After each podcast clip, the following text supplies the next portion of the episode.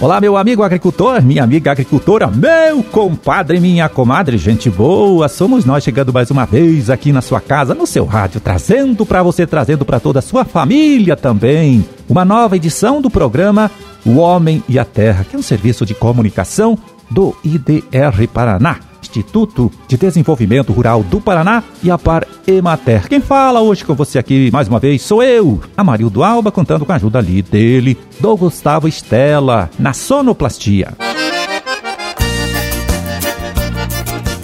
13 de abril de 2021, terça-feira, terça-feira de lua nova, dia do hino nacional brasileiro e dia do jovem. Bom, e para as suas orações, Deixa eu dar uma conferida aqui no nosso almanaque da igreja. Anote aí, é dia de São Martinho.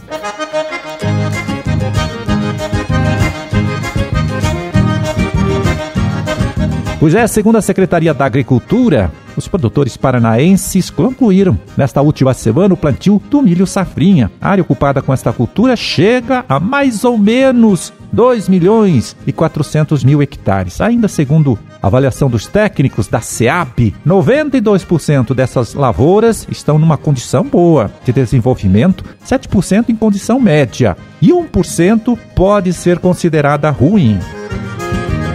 É o bom desenvolvimento dessas plantações, claro, depende daqui para frente muito das condições do tempo. Então agora a gente chama aqui mais uma vez a participação do nosso colaborador de todas as semanas, o agrometeorologista Luiz Renato Lazinski, que traz a sua análise, o seu comentário, indicando o que pode de fato acontecer nesses próximos dias com este nosso tempo. Conta pra gente, Lazinski. Olá, Marildo. Olá, amigos do programa Homem à Terra. Pois é, como você comentou acima, a safrinha já praticamente toda plantada aqui no Paraná e a maior parte delas em bom desenvolvimento, pelo menos por enquanto, mas precisamos de chuva, né, Marildo? E a chuva está muito devagar nesses últimos meses. Como a gente tem falado nos últimos programas, né? Nós tivemos aí chuva abaixo da média em fevereiro, em março e agora no mês de abril também a chuva vem bem abaixo da média em algumas áreas do Paraná. Tivemos também uma frente fria que passou aqui pelo Paraná entre entre domingo e ontem, não é? Mas foi uma frente fria, como a gente sempre tem falado, de fraca atividade, provocou chuva em algumas áreas, mas aquelas chuvas muito irregulares, não é aquela chuva abrangente, homogênea, aquela chuva que resolve um pouco o problema da agricultura. Não, não é isso. Nossos solos ainda continuam com baixa umidade no solo, né? Nós temos aí áreas com menos de 40 a 50% de umidade no solo, ou seja, isso é muito baixo, já começa a prejudicar um pouco o desenvolvimento de algumas lavouras. E como nós falamos, essa frente fria passou com chuvas irregulares,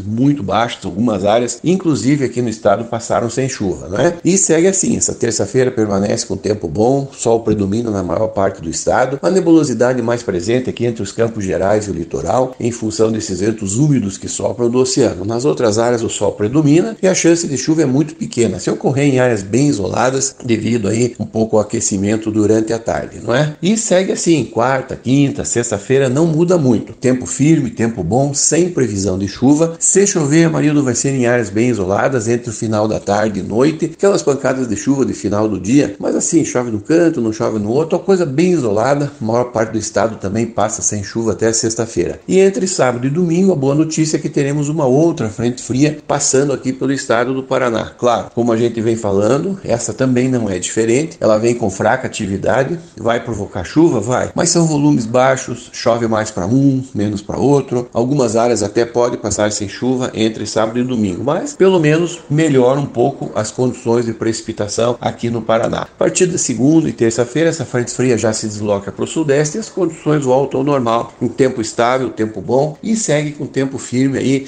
a partir de segunda, terça, quarta-feira, também na próxima semana. Então, chuva mesmo, Amarildo, chance de chuva melhor seria entre sábado e domingo, mas como eu digo, não espere muita coisa. São volumes baixos e algumas áreas até pode passar sem chuva na passagem dessa frente fria. A boa notícia é que as temperaturas caem um pouco. Com a passagem dessa frente fria, o pessoal já percebeu que as temperaturas ficaram um pouco mais amenas, não é? Aquelas máximas que nós tivemos aí no final de semana, que chegou a 34, 35 graus em algumas áreas do estado, já diminuíram bastante. As máximas ali no oeste, no norte, chegam entre 28 e 30 graus nos próximos dias, mínimas entre 15 e 17 graus. Essa área mais central e sul do estado, com mínimas aqui entre 10 e 12 graus ali no sul, aqui na parte leste, Campos Gerais, entre 12 e 14 graus, e as máximas na faixa entre 24 e 26 graus, bem mais agradável, temperaturas bem mais amenas aí. Essas sim, as temperaturas já favorecem um pouco mais o desenvolvimento das nossas lavouras, né, Marilda? Então, nos próximos 10 dias, os acumulados de chuva no Paraná não são muito altos. Chove, mas vai ser muito irregular e os volumes ainda vão continuar muito baixos nos próximos 10, 12 dias.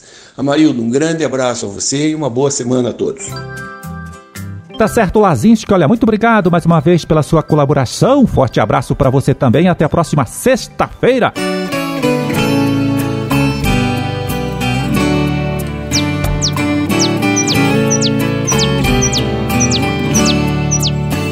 Bom, começamos falando da nova safra do milho safrinha, que segundo o Departamento de Economia Rural Federal da Secretaria da Agricultura, fechou a semana com preço, acredito eu, recorde, que foi de R$ 88,17 a saca de 60 quilos, aumento de 107%, olha só, 107% em 12 meses. Só para lembrar você, em 13 de abril do último ano, 2020, o produto foi vendido pelo preço médio de R$ 42,53 a saca de 60 quilos.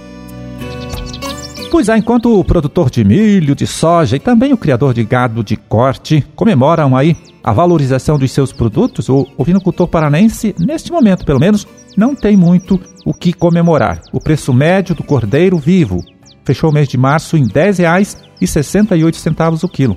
Isso segundo o CPEA, tá? Aumento de apenas 18,67% em 12 meses. Muito pouco. A causa desse resultado, olha, segundo os analistas de mercado, tem muito a ver com essa pandemia da Covid-19. Primeiro, porque diminuiu né, o poder de compra do consumidor. E depois, porque atrapalhou bastante o funcionamento dos restaurantes, que são os principais responsáveis pelo comércio da carne de cordeiro preparada.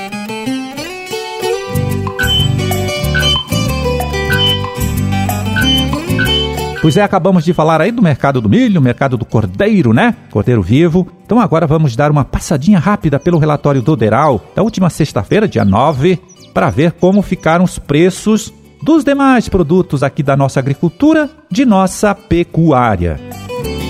Vamos lá? Café beneficiado, bebida dura tipo 6, preço estável, 647 reais a saca. Erva mate em folha com carregamento lá na propriedade, né, na plantação, cotação também sem alteração, R$ 22,76 a arroba e trigo para pão com pH 78, 87 reais a saca de 60 quilos.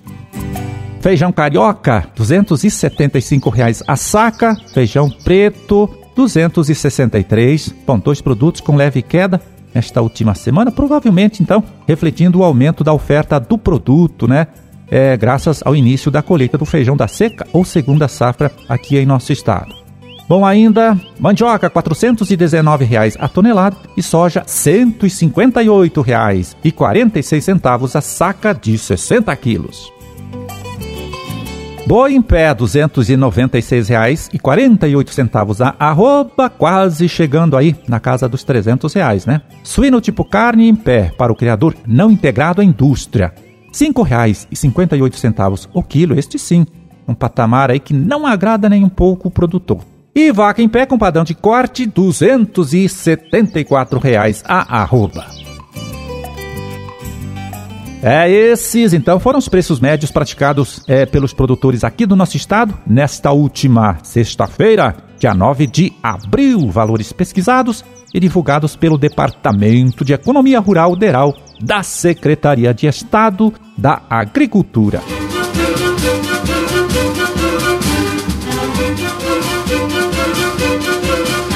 Bom, meu amigo, minha amiga, era esse o recado que a gente tinha para hoje. Vamos ficando por aqui torcendo para que todos vocês aí, olha, tenham uma ótima terça-feira.